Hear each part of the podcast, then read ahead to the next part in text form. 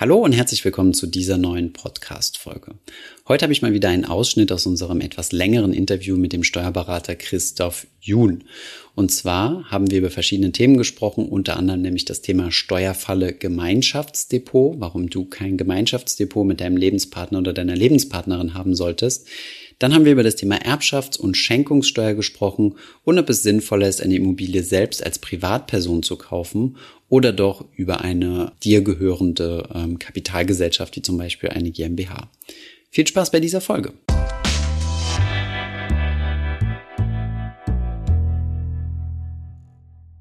Bevor es weitergeht mit der Folge, noch ein kurzer Werbeeinspieler. Und zwar möchte ich euch den Sponsor der heutigen Folge vorstellen und das ist Weltsparen. Aktuell verzeichnen wir im Tages- als auch im Festgeld hohe Zinsen. Tagesgeld eignet sich beispielsweise für den Notgroschen sinnvoll aufzubewahren und Festgeld eignet sich, um mittelfristig hohe Zinsen zu sichern. Das Angebot der Zinsplattform Weltsparen umfasst viele Angebote von Tages- und Festgeldern europäischer Banken mit einer EU-weiten Einlagensicherung. Mit einer einmaligen Registrierung habt ihr die Möglichkeit, aus einer großen Anzahl an Angeboten zu wählen und weitere abzuschließen, ohne euch erneut verifizieren zu müssen. Die Kontoeröffnung und Kontoführung sind dabei kostenlos.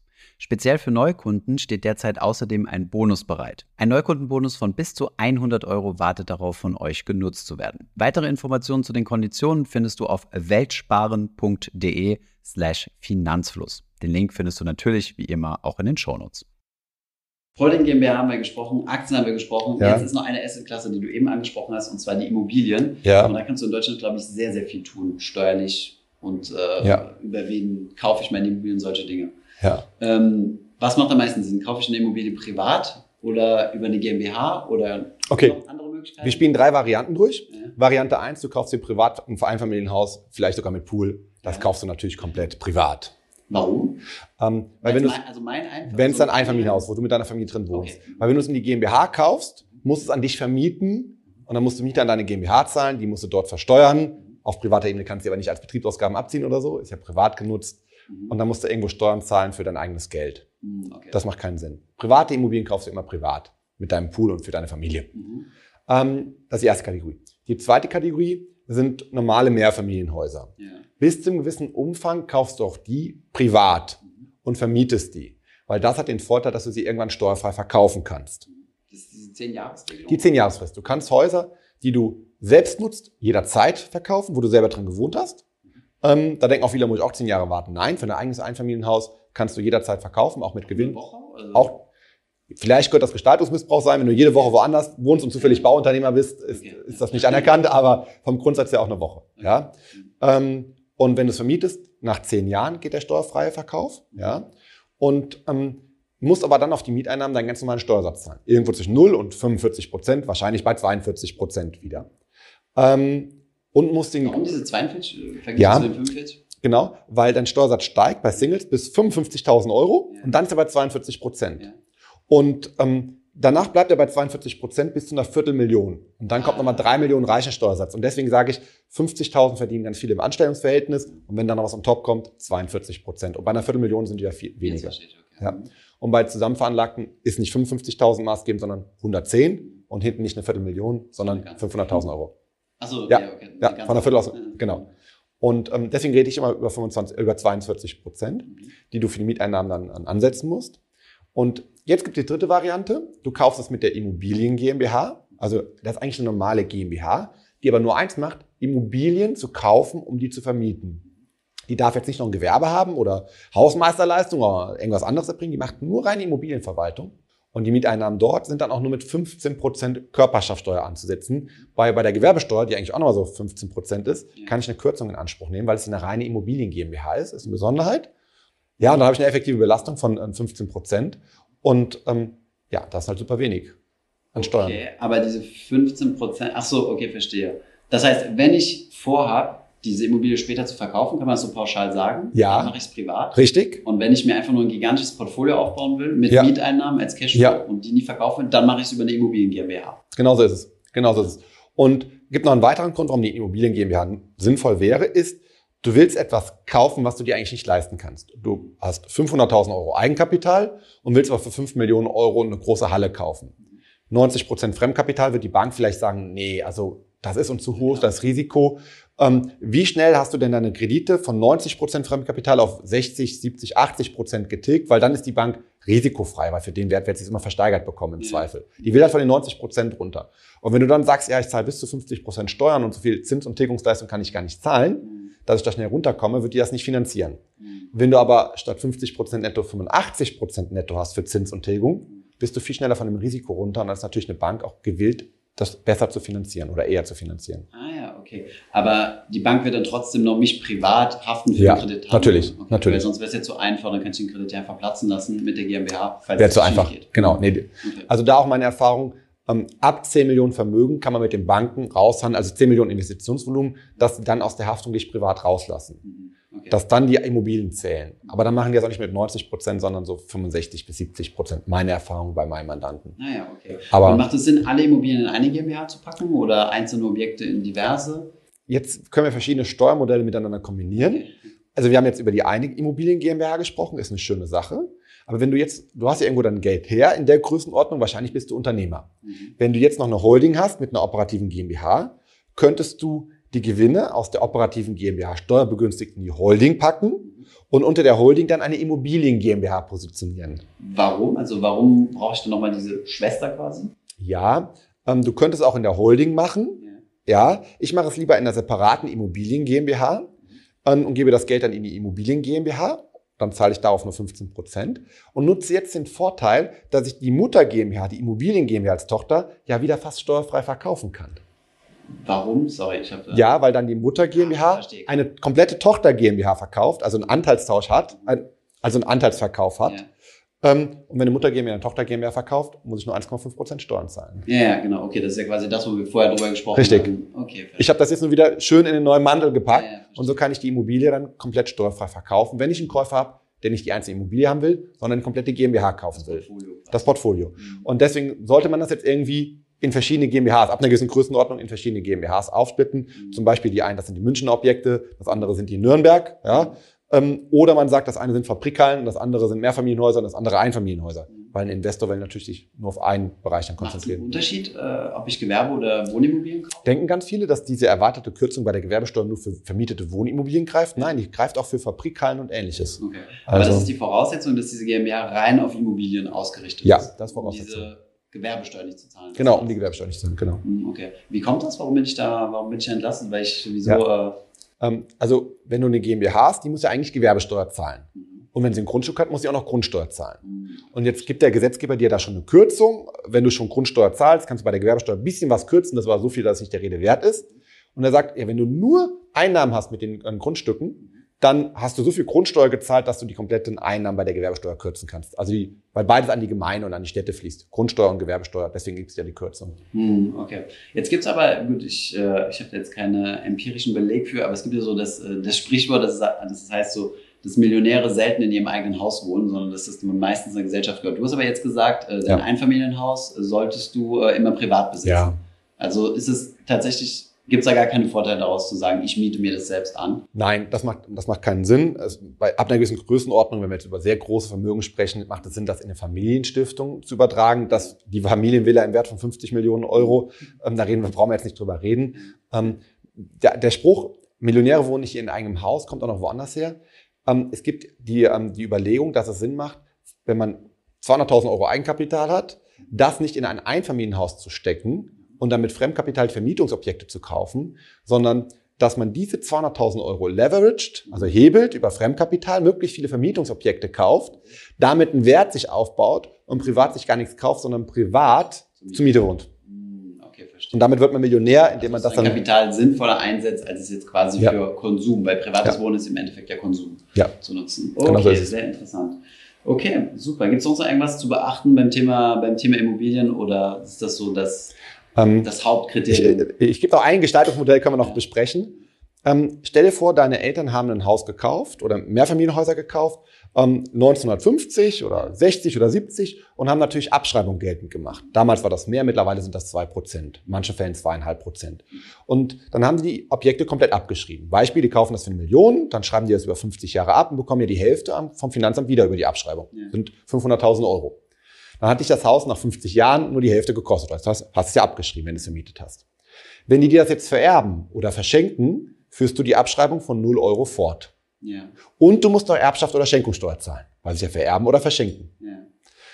Jetzt würden dir die Eltern das verkaufen. Mhm. Die Eltern können es steuerfrei verkaufen, weil die es länger als zehn Jahre haben.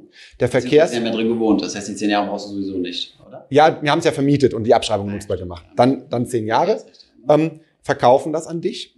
Ähm, der Verkehrswert ist gestiegen von einer Million auf zwei Millionen Euro über die Jahre. Verkaufen das also für zwei Millionen an dich. Für die Eltern ist komplett steuerfrei. Du als Sohn kannst komplett nochmal neu abschreiben von zwei Millionen Euro. Sparst in den nächsten Jahrzehnten darauf 50 Prozent, sind eine Million Euro. Und schon haben deine Eltern 500.000 Steuern gespart über die Abschreibung. Du sparst nochmal eine Million. In der Summe habt ihr mehr an Steuern gespart, wie das Haus überhaupt ursprünglich mal gekostet hat. Okay, aber jetzt haben meine Eltern ja mehr Geld. Ja, aber Und wenn die dann irgendwann versterben, muss ich ja wieder Genau. Erbschaftssteuer bezahlen, oder? Aber vorher hätten sie das Haus dir vererbt Mhm. und die Mieteinnahmen, die sie in der Zeit bis zum Todesfall auch noch on top gehabt hätten. Hätten also beides gehabt, Mieteinnahmen und Immobilie. Jetzt ist die Immobilie bei dir, dafür haben die die Kaufpreisforderung. Aber zukünftige Mieteinnahmen kommen bei dir an. Und du zahlst aber jetzt weniger Steuern, weil du hast ja die Abschreibung, die viel höher ist und zahlst deinen Eltern nicht das Geld aus, sondern du machst eine Ratenzahlung mit deinen Eltern und zahlst ihnen monatlich oder jährlich eine Rate, wovon deine Eltern leben. Und deswegen sage ich, empfehle ich dieses Modell immer Mandanten, wo die Eltern so zwischen 50 und 60 Jahre sind. Weil wenn man den Mietertrag mal mit dem Immobilienwert vergleicht, reicht das so zwischen 20 und 30 Jahren. Und so können die schon 20, 30 Jahre das Geld weiterleiten an die Eltern über die Kaufpreisforderung, die erstmal gestundet wird. Ach, das und kannst du Stunden. das kannst du nicht Stunden. bezahlen. Nee, genau. Weil sonst müsstest du es ja finanzieren, das ist wieder Aufwand. Die Eltern stunden es einfach. Und ja, und dann ist das genau das, was die Eltern die nächsten 20, 30 Jahre an Miete verdient hätten. Vielleicht sogar ein bisschen mehr, weil wir nutzen die doppelte Abschreibung. Das heißt? Das heißt, du hast direkt ersten Vorteil, der Sohn kann nochmal abschreiben. Ja. Zweiter, durch die Abschreibung hast du mehr Netto beim Sohn. Der Sohn leitet das Netto aber weiter über die Kaufpreisrückzahlung an die Eltern. Und dritter Vorteil, du zahlst keine Erbschaftssteuer und keine Schenkungssteuer, weil ich habe sie ja verkauft und dir nicht vererbt und verschenkt. Ah ja, okay. Und du hast ganz viele Vorteile auf einmal. Okay, Also das sollte man noch erwähnen. okay alles Ja. klar. Das wird aber schon fast so in, in, in dem Bereich Erbschaft, oder? Damit kannst du auch Erbschaftssteuer und Schenkungssteuer optimieren. Genau.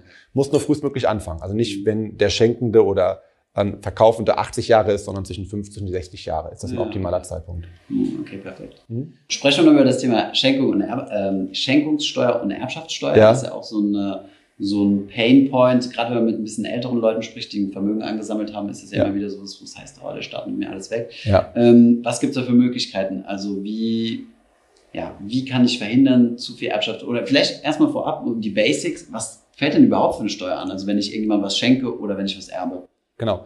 Also ob ich dir was vererbe, im Mhm. Todesfall, oder vorab was schenke, das ist die gleiche Steuer. Wir nennen das die Erbschaft- und Schenkungssteuer. So. Das sind die gleichen Freibeträge, die gleichen Steuersätze. Das wird auch zusammengerechnet. Wenn ich jetzt eine Sekunde vor meinem Tod dir was schenke und dann vererbe und dann bekommst du das Vermögen im Wege des Erbfalls, wird beides zusammengerechnet. Also Erbschaft und Schenkungssteuer ist das gleiche. Und da gibt es Freibeträge. Mhm. Also jeder kann jedem was schenken oder auch vererben, ohne dafür Erbschaft oder Schenkungssteuer zu zahlen. Und die Freibeträge sind unterschiedlich davon, wie entfernt ist der Verwandte. Genau. Und ähm, der engste Verwandte ist der Ehegatte, also Ehemann oder Ehefrau. Da haben wir 500.000 Euro Freibetrag. Also der Ehemann kann der Ehefrau und umgekehrt 500.000 Euro schenken. Schenken oder erben. Schenken oder erben. Und ähm, genau. Und ähm, wenn es jetzt die Kinder sind, kann ich, kann ich auf jedes Kind 400.000 Euro übertragen. Auf meine Enkelkinder 200.000. Okay. Und dann nimmt das sehr schnell sehr stark ab. Ähm, Geschwister 20.000 Euro. Das ist ein wahres, echtes Praxisproblem. Da denken viele nicht drüber nach, weil die das sehr eng sehen in der Familie, aber es sind nur 20.000 Euro. Und das sind genauso viel wie fremde Dritte. Also ich kann dir als fremder Dritter, wir sind jetzt nicht verwandt, kann ich dir 20.000 Euro schenken. Schöner wäre es andersrum. Mhm. Ähm, aber da wird keine Schenkungssteuer für anfallen. So. Und ähm, deswegen haben viele in Deutschland mit kein Problem mit dieser Schenkungssteuer oder Erbschaftssteuer, weil diese Freibeträge reichen. Ähm, aber es fängt dann mit einem Problem an, wenn es ungünstig verteilt ist. Also wenn das ganze Vermögen beim Vater ist und es gibt nur ein Kind und er vererbt und dann sind wir über 400.000 Euro. Wie könnte man das optimieren? Man könnte das Vermögen auf Vater und Mutter frühzeitig gleichmäßig verteilen, weil dann kann sowohl der Vater 400.000 übertragen, als auch die Mutter 400.000 Euro übertragen. Und wenn wir das jetzt mal mit realistischen Zahlen durchrechnen und gut strukturiert sind, Vater, Mutter und zwei Kinder statistisch gesehen, dann kann der Vater 400.000 und 400.000 übertragen und die Mutter auch nochmal 400 und 400. Und glaube ich 1,6 Millionen Euro. Ohne Erbschaft und Schenkungssteuer übertragen. Und diese Freibeträge habe ich alle zehn Jahre nochmal. Das heißt, in zehn Jahren kann ich nochmal 1,6 Millionen über diesen Weg übertragen. Und so kann ich relativ große Vermögen übertragen, wenn ich mit 50 Jahren anfange und das alle, alle 10,1 Jahre dann die Übertragung vornehme. Okay, ja? alles klar. Und jetzt mal angenommen, wenn wir darüber hinausgehen, über diese Beträge, was ja. dann, was, wie, viel, wie viel muss ich dann jetzt? Das ist sehr unterschiedlich. Also bei Kindern fängt das bei 7% an, also ein sehr niedriger Satz, geht dann irgendwie bei höheren Vermögen auf 11%, auf 19%. Gibt es auch so eine Staffelung wie beim Einkommen? Gibt es eine Staffelung, genau. Nur bei der Einkommensteuer ist es eine Kurve und ja. bei denen sind es wirklich Stufen. Treppen. Okay. Genau, Treppen. Und ähm, manchmal endet das bei 30, bei Familienmitgliedern bei 30 Prozent und bei fremden Dritten geht sogar hoch bis 50 Prozent Erbschaftssteuer und Schenkungssteuer. Okay. Also sehr viel. Okay, ja. alles klar. Daher kennt man dann äh, diese Beispiele, dass man sich, äh, dass ältere Herren sich dann spät nochmal verheiraten oder so. Ja, genau, hat dann steuerliche Gründe, ja, unter Umständen, ja. Und ähm, das geht aber leider oft jetzt schief, diese Nachfolgeplanung. Mein, viele neigen dazu, ein Testament zu machen und reinzuschreiben, meine Frau oder mein Mann bekommt alles. Und das ähm, kann ja zum Problem führen. Ich vererbe alles an meine Frau, 500.000 Freibetrag. Und sagen wir mal, ich hätte 2 Millionen Euro, würde ich 1,5 Millionen versteuern müssen. Und meine Frau vererbt es dann auf zwei Kinder, 400 und 400 Freibetrag sind 800. Dann müsste ich nochmal auf 700.000 Euro ein zweites Mal Steuern zahlen. Hätte ich das geschickt gemacht, hätte ich 400.000, 400.000 frei und 500.000 frei und dann hätte ich gar nicht viel Steuern gezahlt. Hätte ich das mal zweimal schon mal vorab eine Schenkung gemacht und nach elf Jahren nochmal was vererbt oder verschenkt mhm. und dann wäre das komplett steuerfrei gewesen, die zwei Millionen Euro. Und das machen viele falsch mit diesem Testament auf Gegenseitigkeit. Ja. Jetzt gibt es auch noch einen, einen, Hinweis, äh, wie sieht es steuerlich aus? Wir hatten es eben im Vorgespräch mal kurz, ähm, wenn du ein Paar hast und im Thema Gemeinschaftsdepot, ja. Das, ist, das wird ja auch sehr kritisch betrachtet. Oder Konto, auch Girokonto ist dasselbe. Was ist oh. da so der Haken der Steuer? Also ich, ich glaube, gefühlt machen das 95 Prozent der, der, der Steuerpflichtigen falsch in Deutschland. Hintergrund ist, ähm, wenn du verheiratet bist und mit deiner Frau zusammen ein Konto hast und du lässt dein hohes Gehalt von 10.000 Euro netto jeden Monat auf das gemeinsame Konto einfließen und deine Frau kann auf das Konto ganz normal zugreifen und davon auch ganz normal einkaufen gehen. Und das Konto gehört auch euch beiden gemeinsam. Hast du doch in dem Augenblick, wo dein Gehalt von, von 10.000 Euro dort einkommt, deiner Frau 10, äh, 5.000 Euro, also die Hälfte von geschenkt, weil das ein 50-50-Konto ist. Und wenn du das Monat um Monat machst, immer 5.000 Euro, die Hälfte quasi deiner Frau damit faktisch schenkst, dann hast du relativ schnell deine Freibeträge irgendwann aufgebraucht. Ist es dann auch eine faktische Schenkung, wenn sie es nicht, äh, wenn sie nicht darauf zugreift, weil sie ist ja nicht die Einzige, die das Geld davon Ja, aber sie kann darauf zugreifen. Es ist ein Gemeinschaftskonto, es gehört beiden, also sie hat auch Zugriffsrechte und damit kann sie in dem Augenblick auch über die Hälfte verfügen. Wenn sie es nicht ausgibt, spielt keine Rolle, aber es ist ja auch erstmal. Also wenn dann, wenn ich dann auf den Betrag von 400.000, nee 500.000 war, sorry, in zehn ja. Jahren komme, ja. dann alles darüber hinaus wird dann Schenkungssteuer. Schenkungssteuerpflichtig und wahrscheinlich weißt du das gar nicht und dann kommst du auch in den Problematik, dass das eventuell Steuerhinterziehung sein könnte. Dann kommen wir wieder ins Spiel mit einer Steuer, mit einer Selbstanzeige, um da rauszukommen. Ja, das ist dann sehr kompliziert. Und da hilft einfach. Bei Depots ist das ja noch wahrscheinlicher, weil ja. da sammelt sich das Geld ja an. Ja, und wenn das ein Gemein immer wenn es ein Gemeinschaftsdepot ist oder ein Gemeinschaftskonto, hast du das Problem. Lösung ist, der Person, die Person, die viel verdient, hat ein separates Konto, parkt da ihre Beträge und dann kommt ein gewisser Betrag auf das Gemeinschaftskonto, was die andere Person auch dort zur Verfügung stellt. Oder du gibst eine Vollmacht, oder? Kannst du nicht mit dein eigenes Konto und sagst, ich emitiere zwei äh, Kreditkarten, ja. aber die muss dann auf meinen Namen sein, diese Kreditkarten. Okay, du, du, willst ein Konto auf deinen Namen laufen lassen, die 10.000 Euro hohes Gehalt kommt dort an, das gehört nicht deiner Frau, deine Frau hat nur eine Kreditkarte. Sie hebt sich 500 Euro ab, hast du in dem Augenblick eine Schenkung, aber das ist nicht so hoch, als wenn du immer die 50-50-Teilung hast. Okay, also mhm. es, es, reicht nicht, also es, wär, es ist noch keine steuerlich äh, ungünstig, dadurch, dass ich ihr quasi äh, eine Vollmacht gebe. Nein, das also ist kein Problem. Wird nicht gleichgestellt. Nein, okay, Vollmacht, Vollmacht, ist kein Problem. Okay. Das ist ja ein Unterschied. Das ist ja dein juristisches Konto. Das andere ist ja wirklich das Konto, was beiden gemeinsam ja, gehört. Ja, trotzdem Zugriff. Ja, genau. Okay, und jetzt angenommen, die Frau verdient 15.000, also der Mann ja. 10, sie 15.000. Ja. Ist es dann von beiden Seiten riskant oder, oder wird nee, dann, davon angenommen? Ja, dann wird man davon, nur 5000 schenkt, das dann, Delta? Das Delta das, dann geht es ums Delta, weil es ist ja schon eine Vereinbarung, wir zahlen beide ein, es gehört uns beide gemeinsam, 25.000 Euro gehören ab nächsten Tag uns gemeinsam, nachdem das Geld zugeflossen ist. Okay. Aber dann hat die Frau faktisch zweieinhalb dem Mann geschenkt. Hm, okay. Zweieinhalb, warum? Die, die, die fünf Delta ja. werden ja, wir 50-50 geteilt. Ach so, okay, aber die 10.000, die er alleine zahlt, angenommen, sie hat nichts, die werden nicht durch zwei, doch, die werden auch durch zwei geteilt. Also die Schenkung werden dann fünf, oder? Nee, er zahlt 10, sie zahlt 15. Ja dann sind in der Summe nachher 25 Euro, 1000 Euro auf dem Konto. Genau. Die beiden zur Hälfte gehören, 12,5, 12,5. Also wurde er mit 2,5 bereichert, weil er hat ja 10 eingezahlt, ihm gehören aber nachher 12,5. Mhm. Okay, alles klar. Mhm. Ähm, und bei den Depots dann halt genau dasselbe. Ne? Also einfach Klar. jeder sein eigenes Depot und ja. äh, eventuell mit einer Vollmacht, falls mal irgendwas dazwischen kommt. Ja. Und, äh, Genau so. Okay, interessant, sehr interessantes Thema. Gibt es sonst noch solche Stolperfallen, äh, Stolperstricke beim, äh, beim Thema Schenkungssteuer oder so, wo man, wo man aufpassen muss, wenn ich irgendjemand mal was zukommen lasse? Oder? Ähm, Nee, es gibt dann auch die, auch die Möglichkeit, Gelegenheitsgeschenke zu machen. Also wenn ich jemandem was zu Weihnachten schenke, dann ist das nicht schenkungssteuerpflichtig, zählt auch nicht meinen Freibetrag auf, weil... Solange es unter 20.000... Wobei, das nee, ist, ist, guten Freunden kann man ja auch mal was etwas Teures schenken. Genau, wenn es ein Gelegenheitsgeschenk ist, also wenn es üblich ist. Also es ist jetzt nicht üblich, dass du mir oder ich dir für 25.000 Euro ein Auto schenke, ja, ja. aber vielleicht ist es üblich, dass wir das unseren Kindern schenken. Zum 18. Geburtstag ähm, ah. oder regelmäßig zu Weihnachten, teure Autos, wenn das so unsere Liga wäre, okay. dann wären das Gelegenheitsgeschenke, die steuerfrei sind. Und die zehren noch nicht mal den Freibetrag auf. Ich kann immer noch okay. zusätzlich den Freibetrag schenken zu diesen Gelegenheitsgeschenken. Ah, ja. Das entzerrt das so ein bisschen. Eine Stolperfalle sind häufig Unternehmen, mhm. weil Unternehmen ja sehr hoch bewertet werden. Ich habe gesagt, Jahresgewinn mal Faktor 10 und da kommen sehr hohe Werte raus. Dann gibt es auch wieder Begünstigung bei Unternehmensvermögen, aber nur unter gewissen Voraussetzungen, dass die Unternehmen dann nach fünf oder sieben Jahre fortgeführt werden.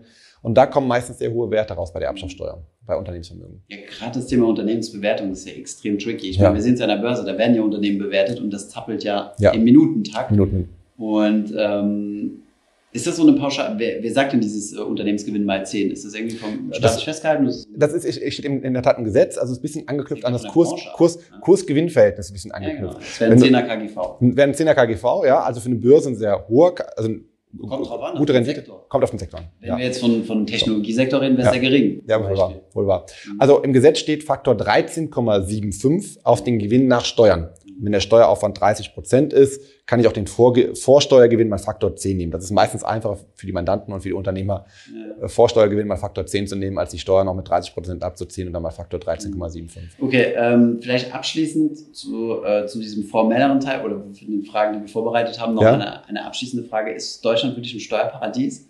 Wenn, wir, wenn, wenn, also wenn, ich, wenn wir jetzt über diese ganzen Möglichkeiten sprechen und so, ja. habe ich also das Gefühl, man kann immer irgendwas finden, um doch keine Steuern bezahlen zu müssen. Ja, ähm, also wenn du es richtig anstellst, hast du genug Lücken, um die Gesamtbelastung zu reduzieren.